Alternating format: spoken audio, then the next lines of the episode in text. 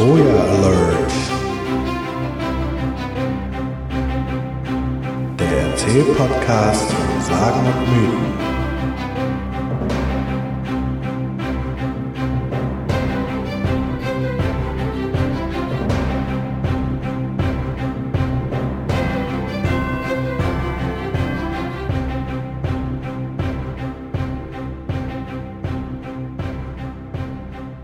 Hallo und herzlich willkommen zu Troja Alert, dem Erzählpodcast um Sagen und Mythen. Ich bin Stefan und äh, heute habe ich keinen Gesprächspartner. Ja, äh, lang, lang ist her, dass hier vom Troja Alert was zu hören war. Äh, wer den Spoiler Alert hört oder äh, wer äh, das Ganze so ein bisschen auf Twitter oder App.net verfolgt, der hat's mitbekommen. Ich bin einfach ein halbes Jahr lang abgetaucht, weil meine Doktorarbeit jetzt, also jetzt ist sie fast fertig und äh, das wäre vermutlich nicht passiert, wenn ich nicht ein halbes Jahr abgetaucht wäre. Ähm, genau, und dementsprechend ist es hier etwas ruhig geworden äh, um die ganze Podcasterei. Aber jetzt so langsam kommt wieder was. Äh, heute, wie gesagt, habe ich ja keinen Gesprächspartner. Das ist also nicht so eine richtig echte äh, Troja Alert Folge, äh, sondern es ist die Fortsetzung eines äh, Solos, das ich, ich hier mal äh, euch zu hören gegeben habe. Da habe ich ja euch über die äh, Benennung der Wochentage äh, was erzählt. Und äh, dieses Jahr im Februar äh, ist mir tatsächlich, also da hat mich mein Sohn gefragt, warum denn eigentlich der Februar weniger Tage hat als die anderen Monate. Und äh, als ich das dann ihm so ein bisschen erklärt habe, wie das alles so war, da dachte ich, Mensch, das könnte man eigentlich auch gut für den äh, Troja Alert einmal aufbearbeiten oder aufarbeiten, wie das ähm, sozusagen mit den Benennungen und mit der Zählung der äh, Monate so gelaufen ist. Und genau deswegen ähm, kriegt ihr das jetzt zu hören. Ist also sozusagen eine, eine Fortsetzung des Gedankengangs, den ich da bei den Wochentagen hatte und übertrage das jetzt einmal auf den, ähm, auf die Monate. Gut, äh, erstmal kurz, wo kommen unsere Monatsnamen her? Die haben wir wie auch bei den Wochentagen äh, von den Römern und äh, zwar aus genau demselben Grund, warum wir sie auch bei den Wochentagen haben. Äh, die Römer haben sozusagen mit ihrem Imperium eben auch ihre ganze Verwaltungsstruktur sozusagen überall hingetragen, wo sie eben waren.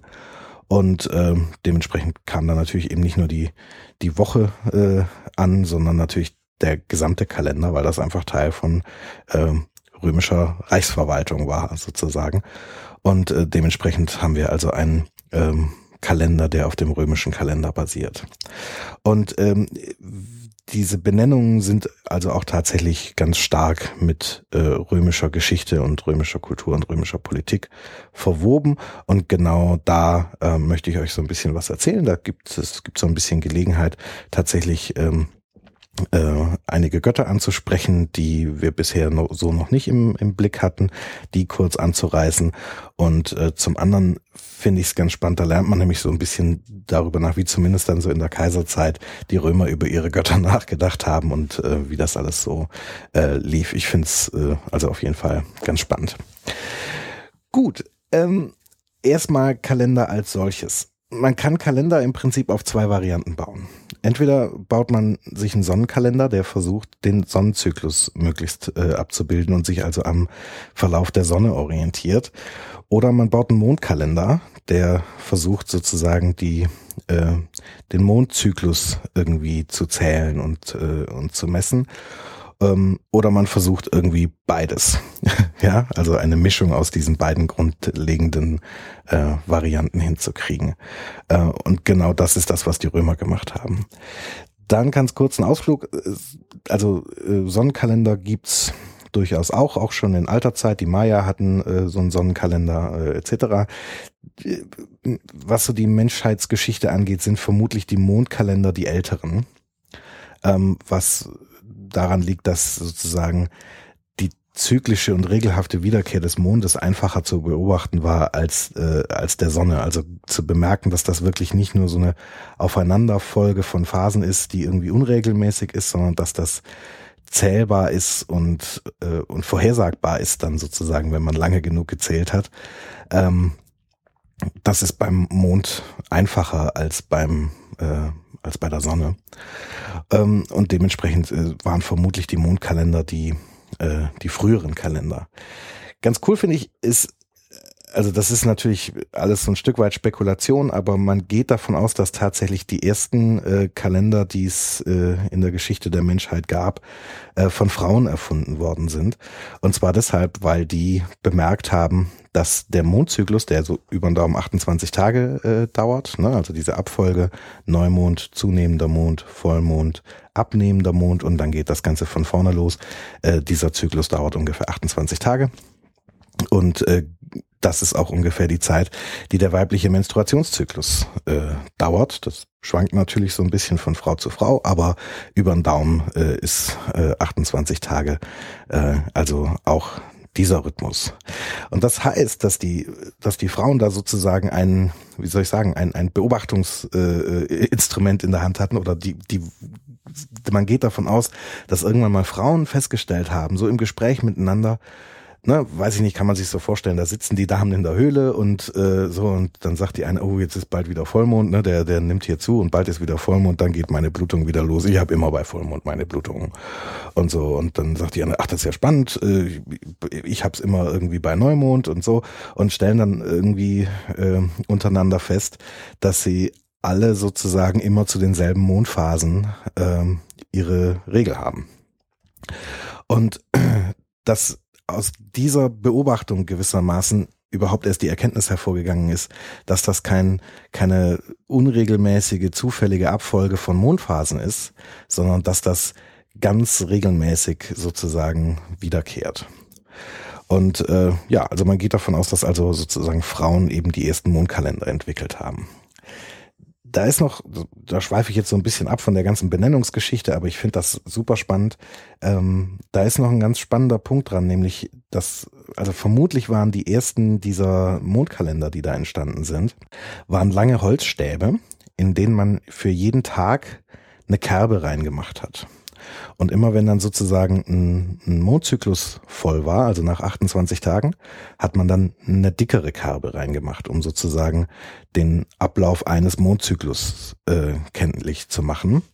Und äh, das haben die dann eben eine Weile lang gemacht und haben dann eben äh, beobachtet, ach guck an, äh, das ähm, läuft also tatsächlich so regelhaft ab. Die Kerben sind immer sozusagen in, wie wir das auch so vermutet hatten, sind die Kerben immer an den, äh, kommen die im selben Rhythmus. Und dann haben die irgendwann festgestellt, Mensch, daran lassen sich auch die Jahreszeiten vorhersagen. Ja, also über den Daumen hat ja so ein Jahr dann eben zwölf Monde. Und ne, also unser Monat ist auch tatsächlich der Mond. Ähm, dann hat also über den Daumen so ein, so ein Jahr zwölf Monde und dann kann man sozusagen ungefähr wissen, Mensch, nach so und so viel Monden wird's dann Sommer und äh, in so und so viel Monden äh, wird's dann wieder Winter und so weiter. Ähm, ja, also das waren eben vermutlich so lange Holzstäbe mit äh, Kerben drin. Solche wurden auch durchaus bei äh, archäologischen äh, Ausgrabungen gefunden. Spannend finde ich die kulturelle Auswirkung, die das Ganze hat. Also es gibt tatsächlich Theorien, die sagen, genau das hat sozusagen in diesen Frühkulturen äh, dafür gesorgt, dass das Matriarchat äh, die vorherrschende Gesellschaftsstruktur war. Ähm, einfach weil Frauen sozusagen mit diesem Wissen bewaffnet eine, ähm, also die deutlich besseren Anführerinnen abgegeben haben. Die konnten ja, die hatten magisches Wissen zur Verfügung. Die konnten die Zukunft vorhersagen. Die konnten einem sagen, wann wird's kalt, wann wird's warm, wann bringt man am besten die Ernte aus und wann holt man sie am besten wieder rein äh, und so weiter. Also das waren gewissermaßen die ersten Magierinnen, äh, die also diese Kalender gewissermaßen äh, geführt haben. Und ein sehr spannendes und unterhaltsames Stück äh, Trivia, was da noch dranhängt, ist, äh, es gibt tatsächlich die Annahme, dass es sein könnte, dass gewissermaßen der Grund, warum wir bis heute Magier mit langen Stäben darstellen, ne? also stellt euch so Gandalf vor mit so einem langen Stab und so, ähm, dass das genau mit diesen äh, Zauberstäben, ja, mit diesen Kalenderstäben äh, zu tun hat, die also verwendet wurden, um gewissermaßen die Zukunft vorherzusagen in Form eines Kalenders. Ne? Und also ihr kennt ja diesen schönen Spruch, äh, jede hinreichend neue Technologie, und das ist der Kalender dann eben in dem Fall, ist von Magie nicht zu unterscheiden. Und genau so muss das also auch damals äh, gewesen sein. So, das Problem ist jetzt folgendes. Ähm, wenn man jetzt einen reinen Mondkalender baut, also sagt, okay, ein Jahr besteht aus zwölf Monaten und jeder Monat besteht aus 28 Tagen, ähm, dann haut das eine Weile lang hin, aber das Sonnenjahr ist halt eben nicht genau 12 mal 28 Tage lang, ja, ähm, sondern da gibt's eben ähm, eine Differenz. Der Mond ist eben nicht genau mit der mit der Sonne sozusagen synchron, also das läuft nicht äh, genau ab. Äh, und das heißt, wenn man möchte, dass der Kalender ungefähr auch mit dem Sonnenjahr korrespondiert, dann äh, muss man da immer wieder zwischendurch so ein bisschen ähm, hin und her chinchen. Und da ist über die Zeit hinweg sind da verschiedene Adaptionen an solchen äh, Mondkalendern vorgenommen worden, dass das ungefähr hinhaut. Ne? Man hat so äh, die, Ta die, die Monate immer so ein bisschen länger gemacht und dann zwischendurch mal einfach Schalltage eingeführt, um den Mondkalender wieder mit dem Sonnenjahr zu synchronisieren und so weiter und so weiter. Ähm, und das ist gewissermaßen so eine Wissenschaft für sich. Und bis heute machen wir das im Prinzip so. Ja, also unser Kalender ist eigentlich ein, ein grundsätzlich von, von seiner Struktur her, wie er aufgebaut ist, ist eigentlich sozusagen ein, ein Mondkalender, der adaptiert worden ist, um möglichst nahe ähm, das Sonnenjahr dann trotz allem abbilden zu können. Und um das zu machen, müssen wir halt eben äh, alle vier Jahre so einen Schalltag einführen und ähm, immer mal wieder müssen auch so Schaltsekunden äh, und sowas dazwischen geschalten werden, damit das irgendwie ähm, synchronisiert bleibt und nicht nach und nach äh, sozusagen aus der Synchronisation mit dem Sonnenjahr ausfällt. Und diesen Ansatz, den hatten eben schon die Römer. Die hatten grundsätzlich einen Mondkalender und haben dann äh, über verschiedene Kalenderreformen hinweg äh, versucht, den so ähm, anzupassen, dass der so ungefähr mit dem mit dem Sonnenjahr korrespondiert äh, vermutlich die berühmteste ähm, Kalenderreform, die es unter den Römern gibt, die ist tatsächlich von, von Julius Caesar vorgenommen worden. Und der Kalender, äh, der dann sozusagen nach ihm entstanden ist, der ist auch noch äh, sehr lange erhalten geblieben. Das war der Julianische Kalender. Ähm, und der ist dann eben erst mit dem Gregorianischen Kalender, der bis heute gilt und der auf äh, Papst Gregor zurückführt, äh, äh, zurückgeführt wird, äh, hatte der also noch Gültigkeit. Der war also schon ziemlich gut, der hat ziemlich lange funktioniert. Ähm, genau. Und wir haben heute eben den sogenannten Gregorianischen Kalender, der wiederum eine, eine Adaption oder eine, eine Modifikation für, zu diesem Julianischen Kalender ist. So, so viel erstmal zu Kalendern und Monaten und so weiter per se. Und jetzt äh, kommt also erstmal die Antwort auf die Frage, war, die mein Sohn mir dargestellt hat. Warum ist denn jetzt der Februar der äh, Monat, wo man diese Schalltage einführt? Und der Knackpunkt ist, der Februar war ursprünglich der letzte Monat im Jahr.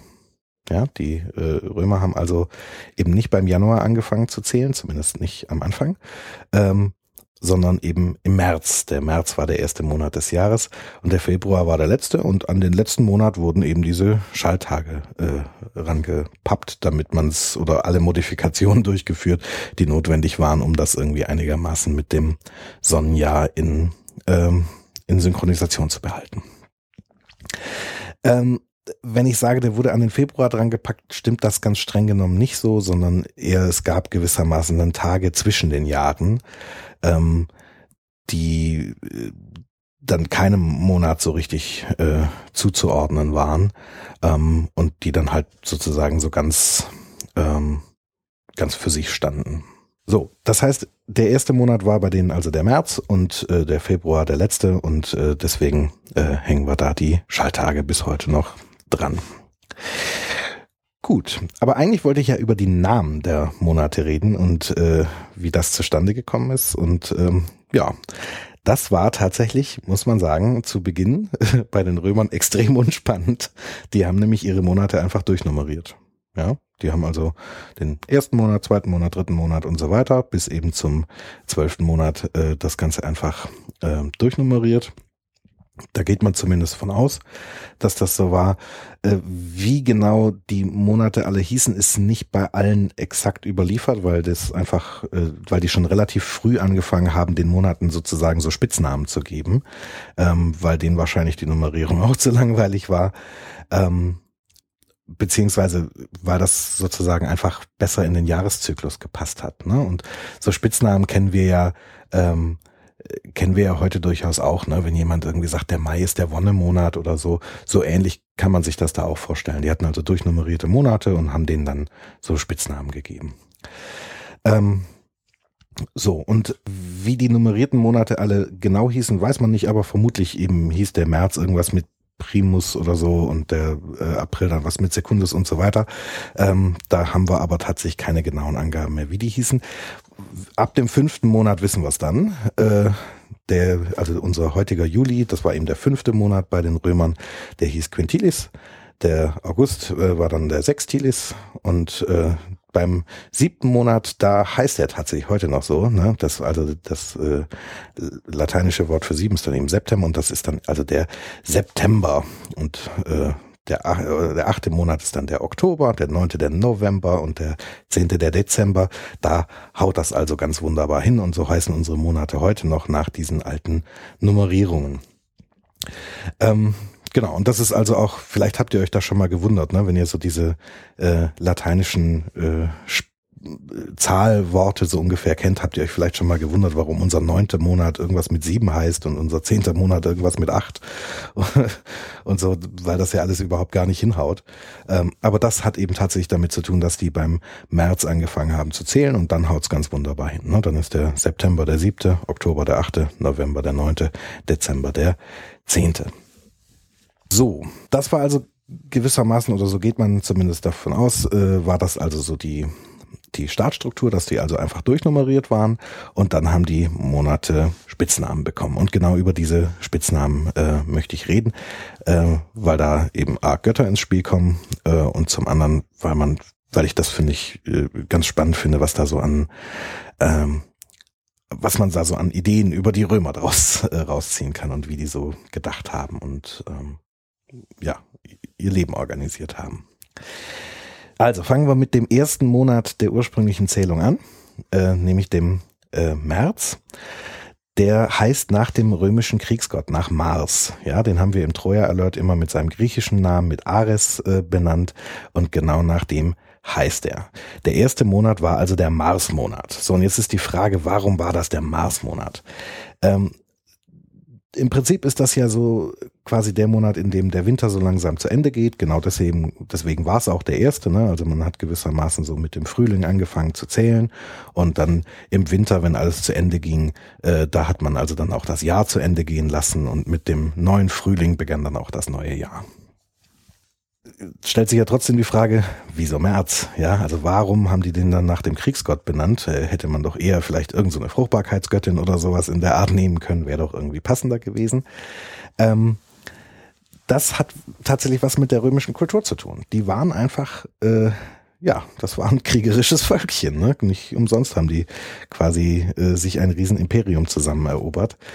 Und wie das so ist mit äh, antiker und auch noch mittelalterlicher Kriegsführung und im Prinzip ja, eigentlich bis heute noch, im Winter lässt sich schlecht Krieg führen. Ne? Also klar, mit je mehr Technologie man hat, desto äh, besser kann man irgendwie äh, den Naturgewalten trotzen und dann auch im Winter Krieg führen. Aber ne, wenn man sich so überlegt, äh, noch Napoleon und Hitler sind jeweils mit ihren Russlandfeldzügen eigentlich am Winter gescheitert.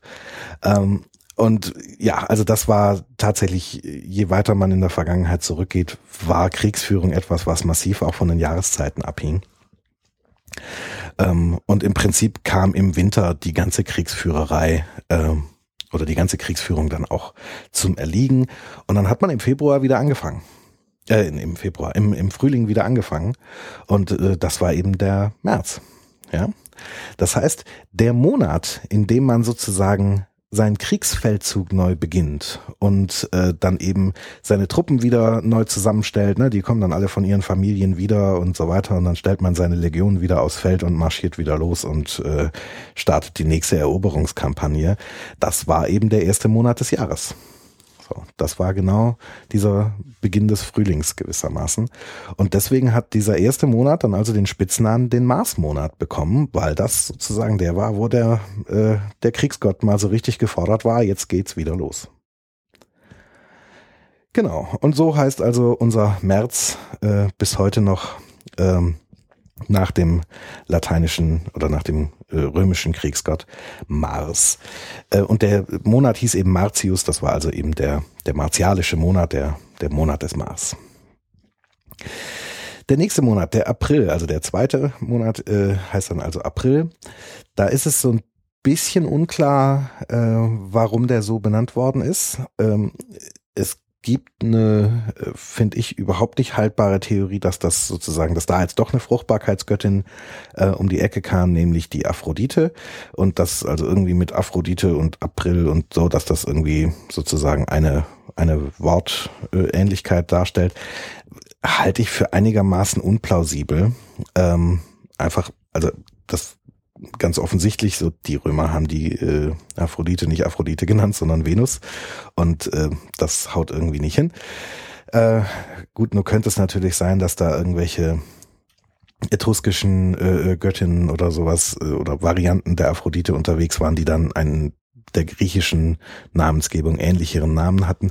Aber tatsächlich finde ich eine andere äh, Deutung, wo dieser Name herkommt, plausibler, ähm, nämlich dass das äh, vom eine Variante des lateinischen Wortes aperire ist. Aperire heißt äh, öffnen und dass das der öffnende Monat war, nämlich der, an dem sich die Knospen öffnen, also in dem sozusagen alles anfängt äh, zu blühen und ähm, ne, also das ist ja auch tatsächlich in Italien ein bisschen ausgeprägter, dieser Effekt, als wenn man jetzt irgendwie in, äh, in Nordeuropa unterwegs ist. Ähm, ne, und dass das also der Spitzname des zweiten Monats war, das der öffnende Monat, wo sich die ganzen äh, Blütenknospen öffnen. Dann kommt der dritte Monat, der Mai. Ähm, der hieß dann bei den äh, Römern Maius. Und äh, auch hier ist nicht so ganz hundertprozentig klar, aber äh, woher die Benamung kommt. Aber es ist, äh, ich sag mal, einigermaßen klar. Also ich, ich habe eine äh, Theorie, die ich akzeptiere. Und zwar, dass das nach ähm, einer Göttin benannt worden ist. Ah, das ist jetzt ein bisschen knifflig. Ähm, also erstmal, diese Göttin heißt Maya. Und da gibt's im Prinzip zwei Varianten von. Das eine ist eine griechische Göttin. Äh, die hatten wir schon mal ganz kurz am Wickel, nämlich das ist die Mutter von Hermes. Vielleicht erinnert ihr euch noch an die Hermes-Folge, ne? Also es ist so eine, äh, so eine Dame, die von Zeus geschwängert worden ist und die sich dann in eine Höhle zurückgezogen hat, um den Hermes zur Welt zu bringen und, äh, und so weiter. Die ist das.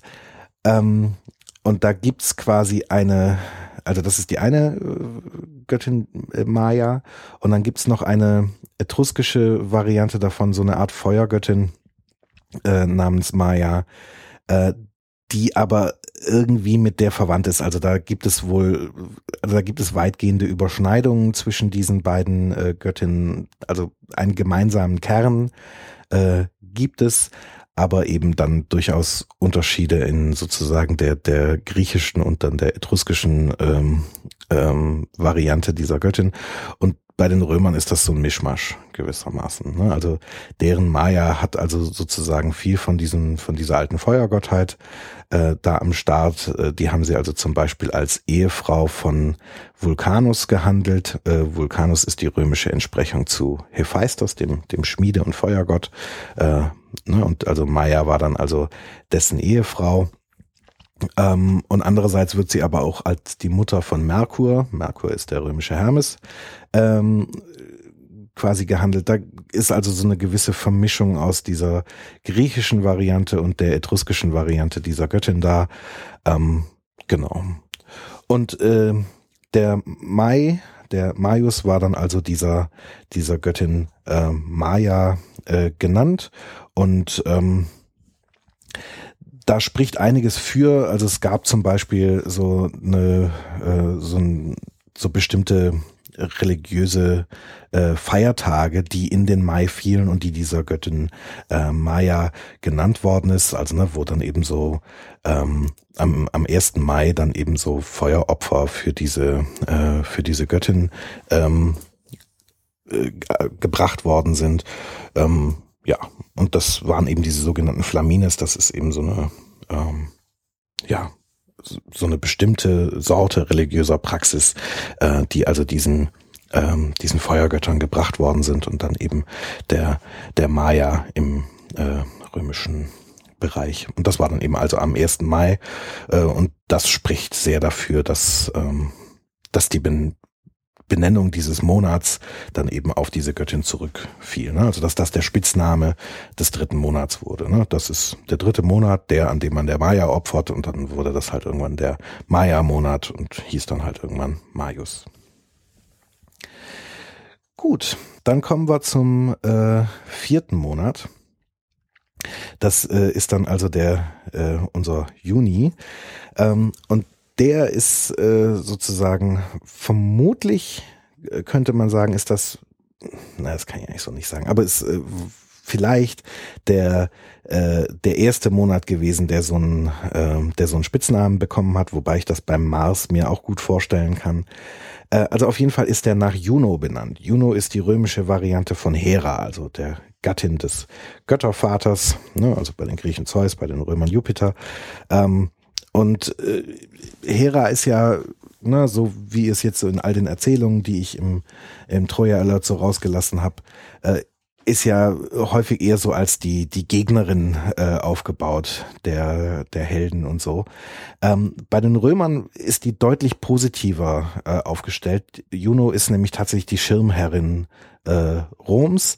Ähm, das hat wohl auch was mit dieser ganzen Sozialstruktur der Römer zu tun, ne? also dass die sehr stark auf, auf Familie und Ehe und so weiter, ähm, da haben die sehr viel Wert gelegt, haben auch sehr viel ihrer Sozialstruktur anhand von ähm, von Familien und von, von ehelichen Tugenden und so weiter äh, aufgebaut.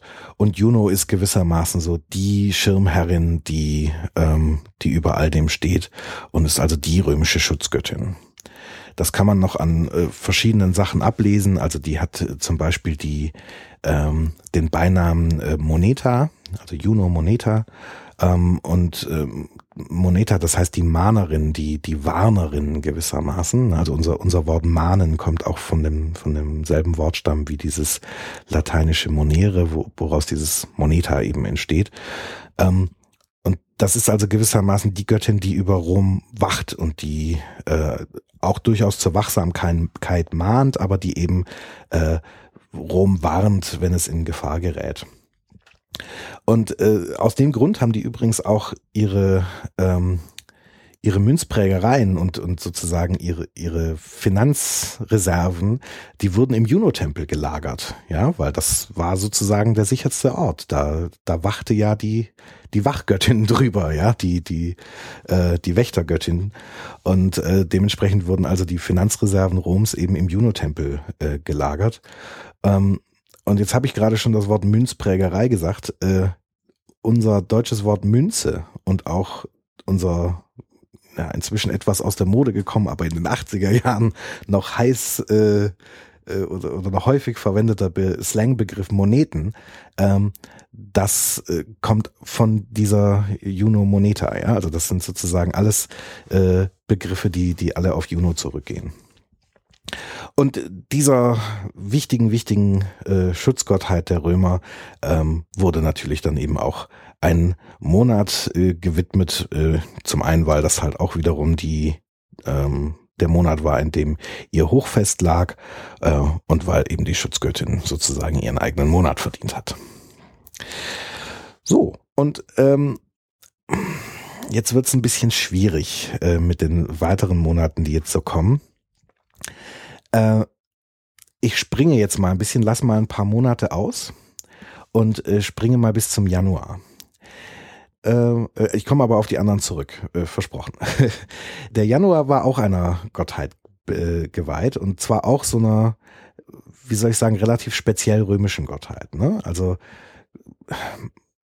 Mars ist ja durchaus auch bei den Griechen wichtig und so, aber schon diese Maya ist schon ein, äh, ein, ein relativ römischer Spezialfall. Ne? Der war bei, die, die war bei den Griechen nicht so wichtig und äh, Juno äh, ebenso. Ne? Also die war natürlich wichtig bei den Griechen, aber eben nicht so positiv gesehen. Das heißt, diese Spitznamen, die die bekommen haben, das waren oder die, die Götter, die als Spitznamen für Monate verwendet wurden, die waren alle irgendwie eine römische Spezialität.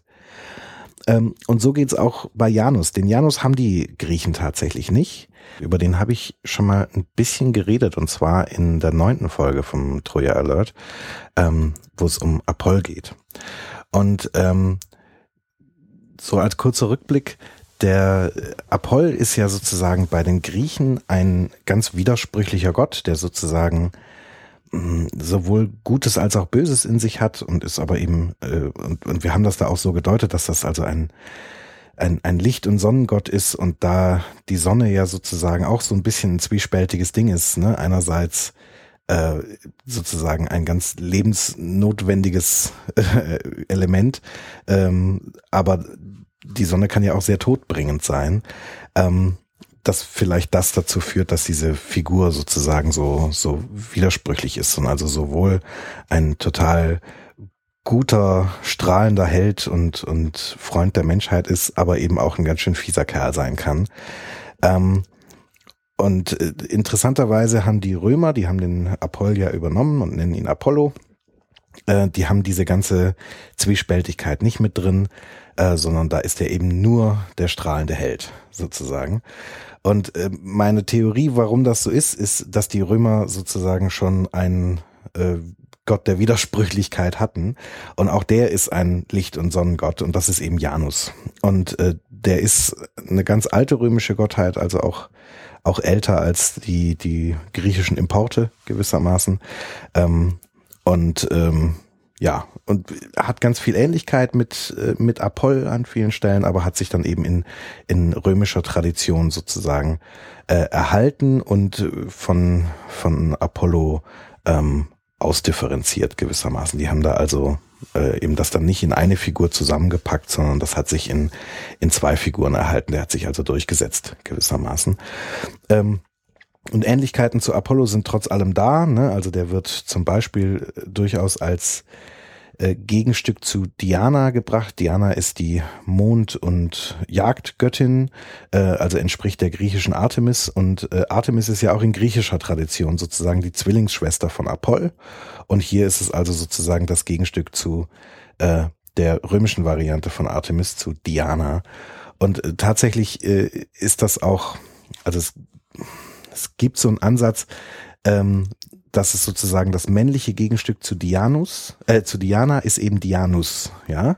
Und dass aus diesem Dianus nach und nach der Janus wurde. Ähm, das ist nicht so ganz klar, äh, weil Dianus auch nochmal mit anderen Attributen äh, versehen wird und zeitweise sozusagen auch nochmal als ein Beiname von, von Jupiter, also von Zeus, äh, auftaucht. Aber trotz allem äh, sind da also große Ähnlichkeiten zu, äh, zu Apoll vorhanden.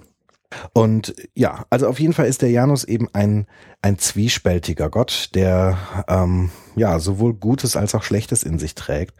Und so ein Stück weit, so habe ich das zumindest äh, im, in der Apoll-Folge äh, gedeutet, äh, sozusagen die Funktion mit sich bringt, dass man irgendwie abbilden muss, dass der Mensch und, und die menschliche Seele was Gutes und was Schlechtes in sich trägt und, und widersprüchlich sein kann und zu beidem äh, in der Lage ist und dass man das irgendwie in seinem Götterhimmel gewissermaßen ähm, in, in seiner Mythologie irgendwie erklären muss, ja, ne, so wie das so in äh, in, in so judäo-christlicher Tradition sozusagen dann ja so mit dem Göttlichen und dem Teufel gewissermaßen gemacht wird, äh, dass das da eben durch diesen ähm, durch diesen Gott äh, abgebildet wird, der eben beides äh, in sich trägt. Ähm, Janus wird mit zwei Gesichtern dargestellt, also es ist ein, äh, also könnt ihr euch so vorstellen, so ein Kopf, wo da ein Gesicht vorne und ein Gesicht hinten ist und der eben verschiedene Persönlichkeitszüge in sich hat. Man könnte fast sagen, eine gespaltene Persönlichkeit ist. Und äh, ja, der wurde dann eben da am Ende des Jahres äh, ähm, Im Winter wurde sein, ähm, sein Fest begangen. Da kann man auch nur so spekulieren, was so die Wurzeln dieser ganzen Riten sind. Ich kann mir gut vorstellen, dass sozusagen äh, der Januar als so der der tiefste Monat des Winters gewissermaßen, ne? also es kommt ja im Prinzip direkt nach der Wintersonnenwende, ähm,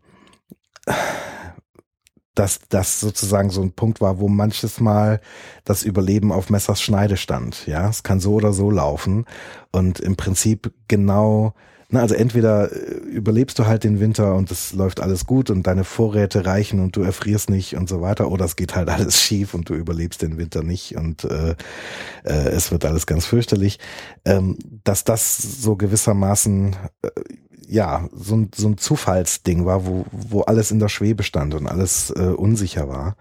Und dementsprechend in dieser Zeit eben diesem zweigesichtigen Gott äh, geopfert wurde, weil der eben dieses, dieses chaotische und widersprüchliche Element in sich hat und von dem und seinen Launen hängt es gewissermaßen ab, ähm, wie es weitergeht und äh, dass man deshalb genau da die Riten für diesen Gott ange, äh, angesetzt hat und äh, den, dem geopfert hat und so weiter, um den gnädig zu stimmen, stimmen dass der sozusagen äh, seine Entscheidung so trifft, dass sie den Menschen wohlgesonnen ist, gewissermaßen eine ganz spannende Comicfigur, die so ähnlich funktioniert, gibt's im, äh, im DC-Universum oder im, ich habe mir ja mal von Daniel erklären lassen, dass es da auch ganz viele gibt, aber auf jeden Fall gibt's sozusagen, bei Batman taucht immer mal wieder so eine Figur auf, Two-Face heißt der, der auch sowohl Gutes als auch Schlechtes in sich trägt und der immer eine Münze wirft. Ähm, wer er jetzt gerade ist, ob er sozusagen der,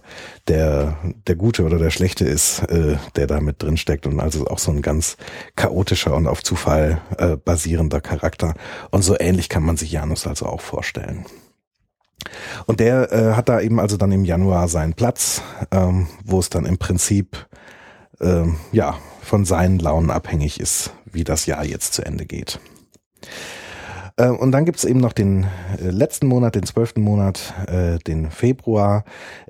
Das war der Reinigungsmonat, kann man sagen. Also diese, diese Wort, ähm, dieser Wortstamm mit dem Feber, das ist sozusagen ähm, ja, das hat was mit, mit, mit Reinigen zu tun. Und da wurden auch Reinigungsriten durchgeführt, die auch Februar ohne R hinten äh, hießen.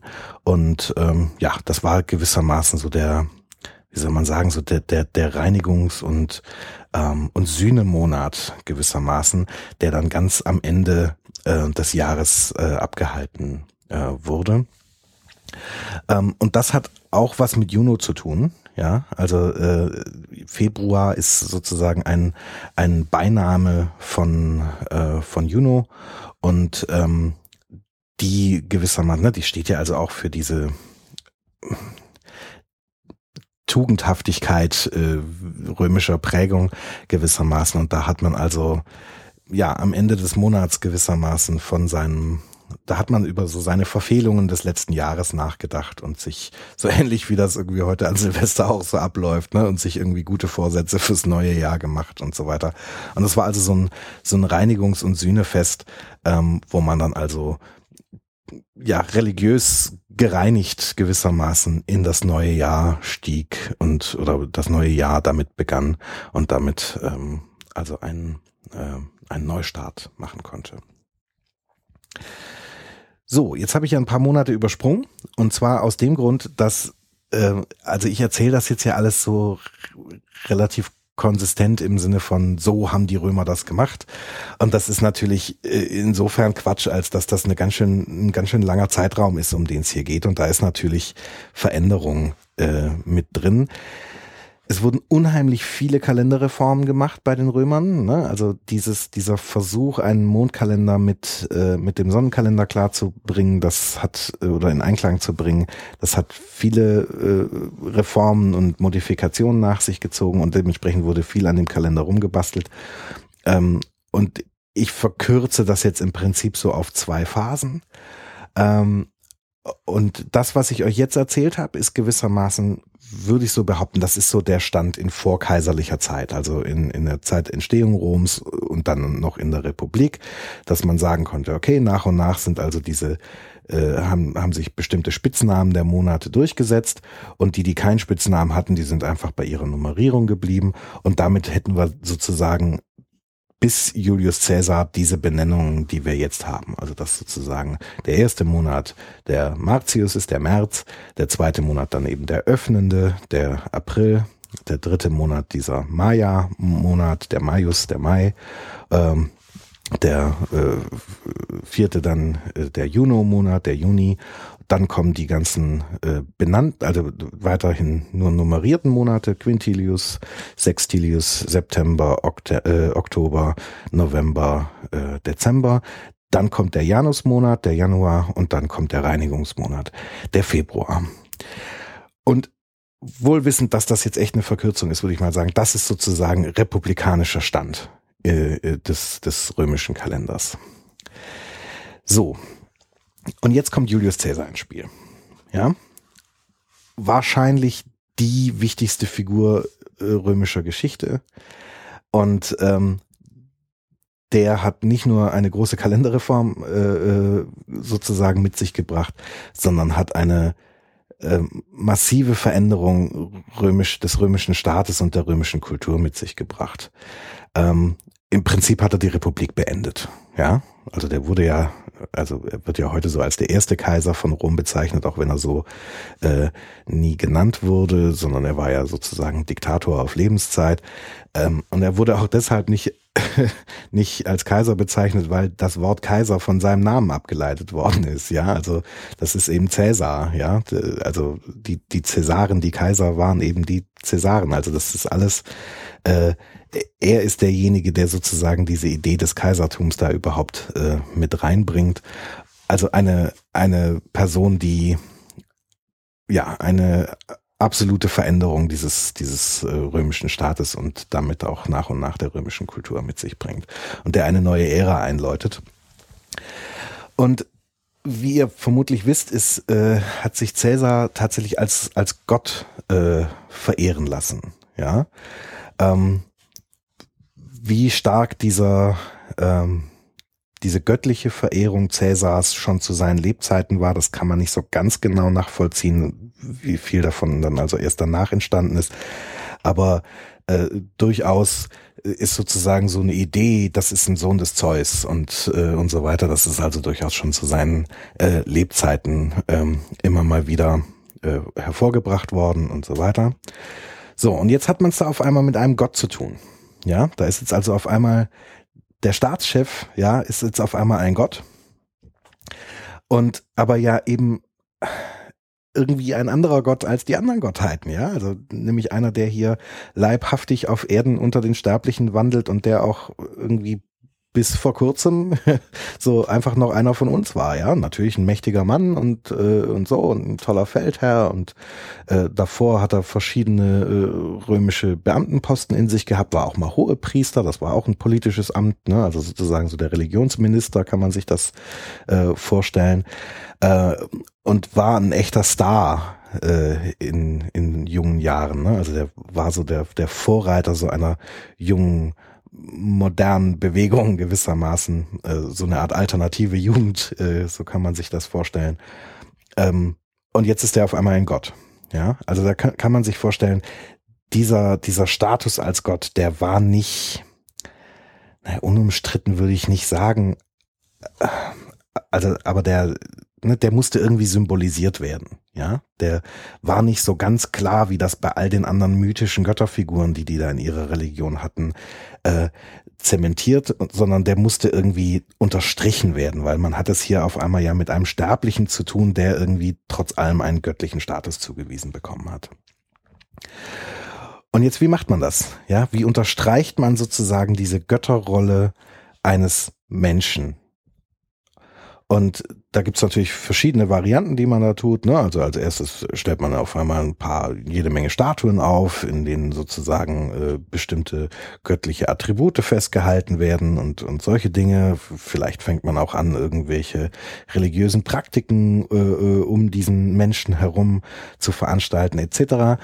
Ähm, aber was natürlich äh, so richtig gut funktioniert, ist sich anzugucken, wo haben denn die äh, die Götter ein Privileg, was kein Sterblicher hat. Ja, weil Statuen gab es auch vorher schon von Menschen. So. Ähm, und wo gibt's ein Privileg, das nur die Götter haben und Menschen nicht? So.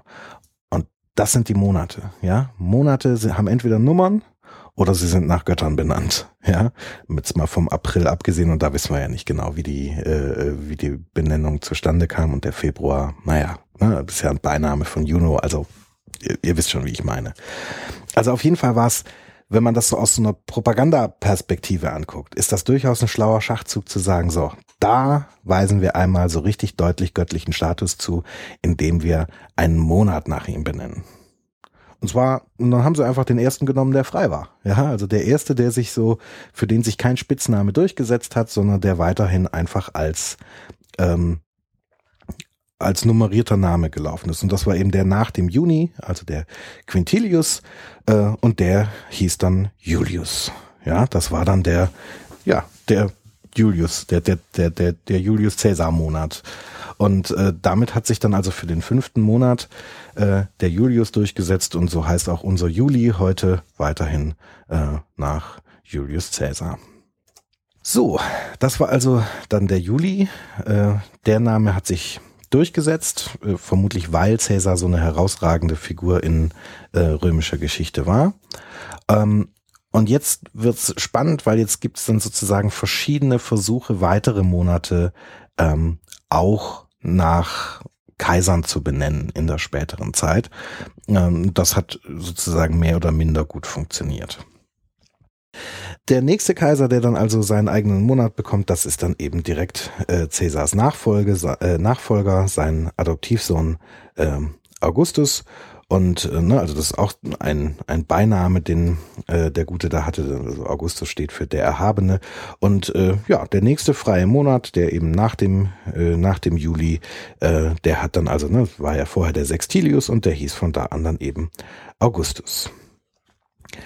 So, da kann man schon sagen, diese beiden Figuren, diese beiden Kaiser waren, ähm, die waren besonders. Also Cäsar hat ja sozusagen die, die Republik sozusagen, wie soll ich sagen, faktisch beendet und das Kaiserreich äh, äh, errichtet. Und Augustus hat das dann äh, vollendet, das Ganze, ne, und hat das also auch formal durchgezogen, wobei er so, sozusagen ähm, auch noch gewissermaßen formal die den Anschein einer Republik aufrecht äh, erhalten hat. Ne? Also er hatte so einen so einen Titel äh, Princeps inter pares, also erster untergleichen und äh, und so. Also ne, da war noch sozusagen viel formale Ausübung der Demokratie oder der, der Republik äh, noch vorhanden. Äh, aber man sagt eigentlich, also derjenige, der dann sozusagen das Kaisertum letztendlich zementiert hat und dafür gesorgt hat, dass das jetzt so bleibt, ist Augustus. Also zwei äh, ganz, ähm, ganz beeinflussende und ganz eindrucksvolle Persönlichkeiten äh, dieser Julius Caesar und sein Adoptivsohn Augustus. Und die beiden äh, haben dann also äh, jeweils sozusagen diesen Götterstatus bekommen und dementsprechend wurde das Ganze dann auch über ihre äh, Namen als Spitznamen für Monate festgelegt und diese beiden Namen haben sich auch durchgesetzt, weil diese beiden eben so herausragend sind. So, und jetzt kamen danach aber natürlich noch eine ganze Menge andere Kaiser, die sich auch als Götter verehren äh, lassen haben. Und äh, die haben dann, ähm, die haben dann durchaus auch versucht, gewissermaßen, ähm, na, nicht alle selber, aber dann wurde auch versucht, sozusagen die übrigen noch äh, freien Monate, die noch nummeriert waren, ähm, die nach sich selbst benennen zu lassen oder eben äh, andere haben versucht, äh, diese Kaisernamen da äh, zuzuordnen. Ähm, zum Beispiel gibt's dann direkt beim nächsten Monat, beim äh, September, also dem siebten Monat, da wurde dann äh, dem dritten Kaiser, Tiberius, dem wurde dann auch äh, vorgeschlagen, äh, dass man, äh, dass man ihm dann sozusagen den äh, den, den, dass man diesen Monat nach ihm benennen könnte. Und äh, Tiberius war aber offensichtlich ein ziemlich bodenständiger Typ und der, also vielleicht hatte er es auch nicht mehr nötig, so auf diesem Götterstatus rumzureiten, weil bei ihm äh, quasi die, die weltliche Herrschaft jetzt nicht mehr in, nicht mehr umstritten war. Ja, also es war jetzt nicht mehr so wie bei, bei Cäsar oder bei Augustus, dass man da noch irgendwie der Republik noch ein bisschen huldigen musste und so weiter, äh, um die Macht behalten zu können, sondern der war einfach ganz uneingesch uneingeschränkt Kaiser, fertig aus. Ähm, also vielleicht hatte der das nicht mehr nötig oder er war einfach bodenständig genug. Äh, also auf jeden Fall hat er das abgelehnt, der wollte das nicht. Und ähm, es gibt so eine überlieferte Geschichte, dass äh, Tiberius sozusagen mit dem Argument abgelehnt haben soll, ja Moment mal, das ist doch Quatsch. Wenn wir jetzt anfangen, alle Monate nach Kaisern zu benennen, was passiert denn dann mit dem 13. Kaiser? Ja, also äh, was machen wir denn dann mit dem? Fangen wir dann an, den äh, äh, den Julius über Bord zu schmeißen und dann wieder den nächsten Kaiser dran zu machen, das, das ist doch alles Quatsch. Äh, also im Prinzip so eine Art Argumentation von, das wird jetzt inflationär hier, das lassen wir jetzt mal. Ähm, es gibt noch so einen Punkt, und zwar gibt's äh, Berichte darüber, dass seine Mutter, äh, dass die da wohl sehr hinterher war. Die wollte das unbedingt. Ne? Die wollte unbedingt die Mutter eines Gottes sein, äh, hatte sich da auch sehr drauf gefreut, dass das, dass na, also wenn, wenn sozusagen dein Sohn äh, formal irgendwie als Gott und als Sohn des Jupiter und so weiter geführt wird, dann heißt das ja, dass du mal von dem äh, höchsten Gott begehrt worden bist und dass der einen Sohn mit dir gezeugt hat und so weiter. Das ist ja alles ein, ein Riesenstück Status. Und äh, Tiberius Mutter war da wohl ganz heiß drauf, das irgendwie mal formal bestätigen zu lassen, äh, dass sie mal mit Jupiter im Bett war. Ja, das fand sie wohl irgendwie eine tolle Vorstellung. Ähm, und die hat das sehr betrieben und also selbst als Tiberius das schon, äh, schon abgelehnt hatte, ähm, wollte sie das vorantreiben. Der hatte das dann irgendwie also abgelehnt und dann hat sie es irgendwie nochmal versucht und hätte am liebsten auch noch äh, sozusagen einen Monat äh, nach sich benennen lassen. Also es gibt da ähm, äh, quasi Quellen, die äh, das beschreiben. Also die hieß Livia, ähm, dass dann der der Oktober dann in in Livius umbenannt werden sollte. Ähm, und äh, da, auch das hat Tiberius abgelehnt und hat gesagt, ja, also, wo, wo kommen wir denn jetzt hin, wenn wir, also jetzt, erstens ist es schon Quatsch, die, die Monate irgendwie alle nach Kaisern zu benennen, da kriegen wir irgendwie früher oder später Schwierigkeiten mit. Und wenn wir jetzt auch noch anfangen, die Mütter von Kaisern da auch noch irgendwie reinzunehmen, dann ist ja aber, äh, dann ist ja aber Quatsch.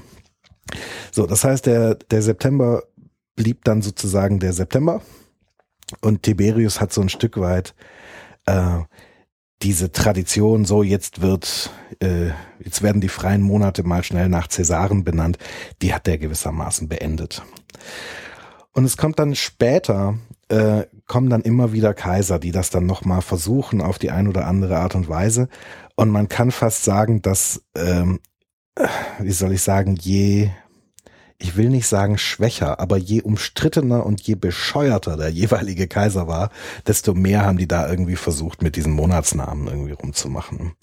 Ähm, also zum Beispiel gibt's, also zwei treten da immer wieder auf, nämlich Commodus, äh, das ist der Sohn von, äh, von Marcus Aurelius, äh, also ne, Marcus Aurelius war ja der sogenannte Philosophenkaiser, ein, ein ganz angesehener Mann, der sowohl was so die Eroberungszüge anging, irgendwie ganz ordentlich was vorwärts gemacht hat und der ähm, auch im Inneren sozusagen eine ganze Menge sinnvolle Politik vorangebracht haben soll. Oder es wird ihm zumindest so nachgesagt.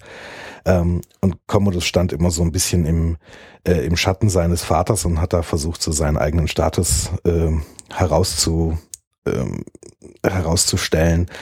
Und äh, ja, scheint an dieser ganzen Geschichte wohl so ein bisschen das Maß verloren zu haben und ist irgendwie, also gilt als einer der verrückten Kaiser gewissermaßen. Wer von euch mal den Film ähm, äh, Gladiator gesehen hat, äh, da ist sozusagen der Bösewicht ist Commodus. Ne? Also da startet das Ganze ja, dass also Mark Aurel, äh, also Marcus Aurelius da auf, auf Feldzug ist und dann eben diesen, äh, die Hauptfigur, diesen äh, Feldherrn da eben zu seinem Nachfolger machen will, weil er sagt, das ist ein anständiger Mann und Commodus kriegt das irgendwie mit äh, und ermordet letztendlich seinen Vater und reißt da die Macht an sich und wird dann auch ein ganz fürchterlicher Kaiser.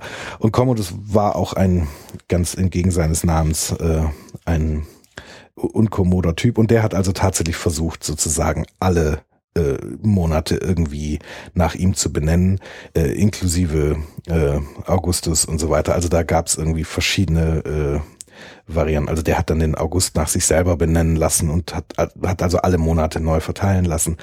Ähm, ja.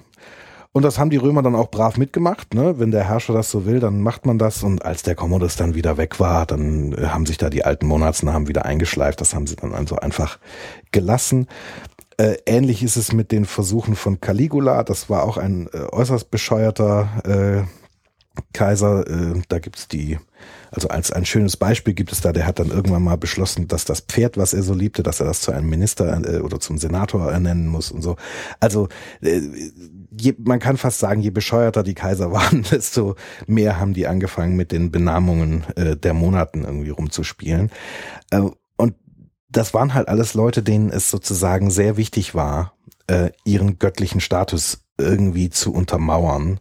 Und äh, die haben dann also alle versucht, irgendwie an diese, diese Tradition der großen beiden Kaiser am Anfang, die Tiberius, der das irgendwie nicht nötig hatte, unterbrochen hat, äh, irgendwie anzuschließen.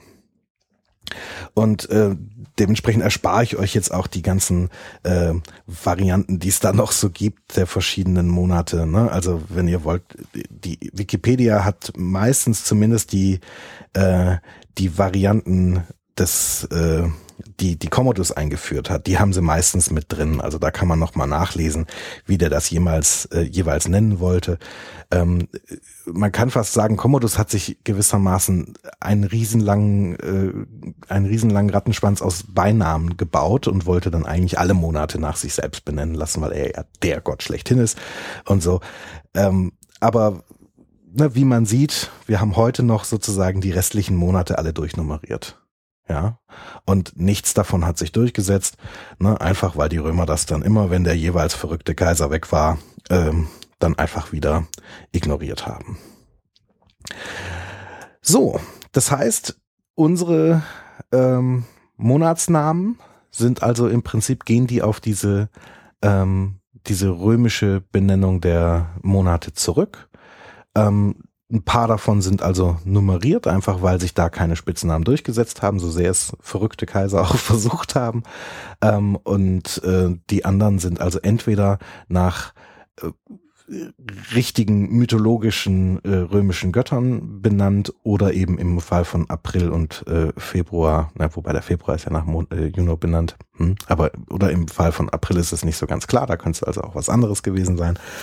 Ähm, aber und dann hat man eben diese beiden äh, großen Kaiser, die sich als Götter verehren lassen haben und deren Namen sich dann also auch für zwei Monate äh, im Juli und August durchgesetzt haben. Genau.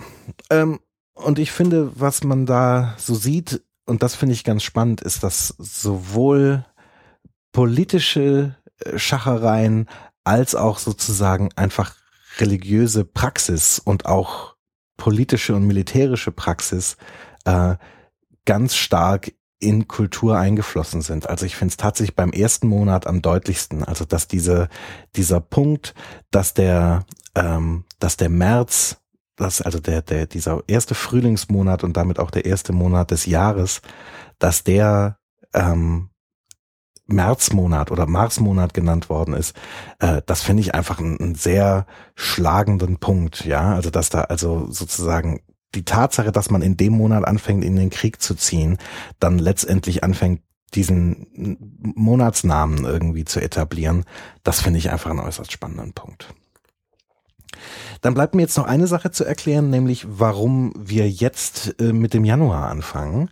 Das ist also nicht irgendwie eine Entwicklung, die dann erst ähm, ähm, mit den mit den großen Kalenderreformen gekommen ist, sondern das hat sich tatsächlich äh, relativ früh durchgesetzt äh, und zwar deshalb, weil sozusagen die äh, die Römer sozusagen auch ihre politischen Amtszeiten immer ganz an die Kalenderjahre gebunden haben. Also da wechselten die die Konsuln in republikanischer Zeit, was sozusagen die also die hatten so ein Doppelspitzensystem, das also quasi immer zwei Regierungschefs gab es da, also kann man sich so vorstellen, immer zwei Bundeskanzler. Ähm, die wechselten immer genau zum Kalenderjahr. Ne? Also wenn das Jahr endete, dann endete auch die Amtszeit der, der Konsuln und dann äh, haben am 1. März sozusagen neue Konsuln ihren, ähm, ihre Amtszeit begonnen. Und das passte ja auch so ganz gut, nämlich, dass man, na, so, jetzt hier neue Konsolen, neue Kriegskampagne, neues Jahr und äh, neues Glück sozusagen und los geht's. Ähm, und dann haben sie irgendwann sozusagen, wie soll ich sagen, aus, aus ganz praktischen Gründen festgestellt, dass das keine gute Idee ist. Weil sie einfach festgestellt haben, ein neuer Konsul braucht eine Zeit, um sich einzuarbeiten. Der braucht eine Zeit, um sozusagen seine, seine Strategie vorzubereiten und die, die, die ganzen Heerführer irgendwie zu briefen und seine Verwaltung irgendwie klar zu bekommen und so. Und wenn der erst im März übernimmt, was eigentlich der beste Zeitpunkt wäre, um jetzt direkt mit dem Krieg loszulegen, dann ist der nicht gut vorbereitet, dann ist nicht alles gut durchorganisiert und so weiter. Äh, das heißt, entweder hatte man die Wahl, ein bisschen später in den Krieg zu ziehen, was jahreszeitenmäßig ungünstig ist, oder man hatte die Wahl zu sagen, naja gut, die Konsuln beginnen ihre, ähm, ihre äh, Amtszeit früher. Und tatsächlich wurde dann der Jahresbeginn auf den Januar gelegt, so dass die Konsuln da ihre, ihre Amtszeit beginnen konnten und schon mal zwei Monate zur Verfügung hatten, bevor dann der Frühling kam und man tatsächlich loszog in den Krieg. Und äh, ja, das ist also der Grund, warum wir heute das Jahr nicht mehr mit dem März beginnen, sondern mit dem Januar. Und ihr merkt, sowohl die Benamung als auch die Reihenfolge und, und wann denn jetzt wo genau was liegt, das ist alles obwohl es so stark mit den Göttern äh, und so weiter verbunden ist, hat das ganz stark gesellschaftliche und, und historische ähm, Gründe. Ähm, und das sind so auch so ganz banale Gründe, nämlich so, wann zieht man denn am besten los, damit man nicht auf dem Feldzug erfriert und so, ähm, die dazu führen, ähm, wie das Ganze hier organisiert ist. Genau deswegen fand ich das alles so spannend. Ich hoffe, auch ihr fandet es ein bisschen spannend und habt diese paar kleinen Göttergeschichten, die ich äh, dabei erzählen konnte, auch ein bisschen genossen. Ähm, ja. Und dann äh, hoffe ich, dass euch dieses kurze Solo hier, die Wartezeit, bis dann endlich die äh, erste echte Troja-Alert-Folge nach der langen Zeit jetzt irgendwie kommt, ähm, dass euch das, das Ganze ein bisschen versüßt hat und ihr es aushaltet. Ähm, bis wir wieder richtig loslegen. Und das ist bald, ich verspreche es. Gut, bis dahin bleibt uns gewogen und tschüss. Show Notes und die Möglichkeit zu Kommentaren findet ihr unter trojaalert.bildungsangst.de. Bewertet uns gerne bei iTunes oder anderen Podcast-Portalen und wir freuen uns über Feedback und Klicks auf den Flatter-Button. Troja Alert ist eine Bildungsangstproduktion aus dem Jahr 2015.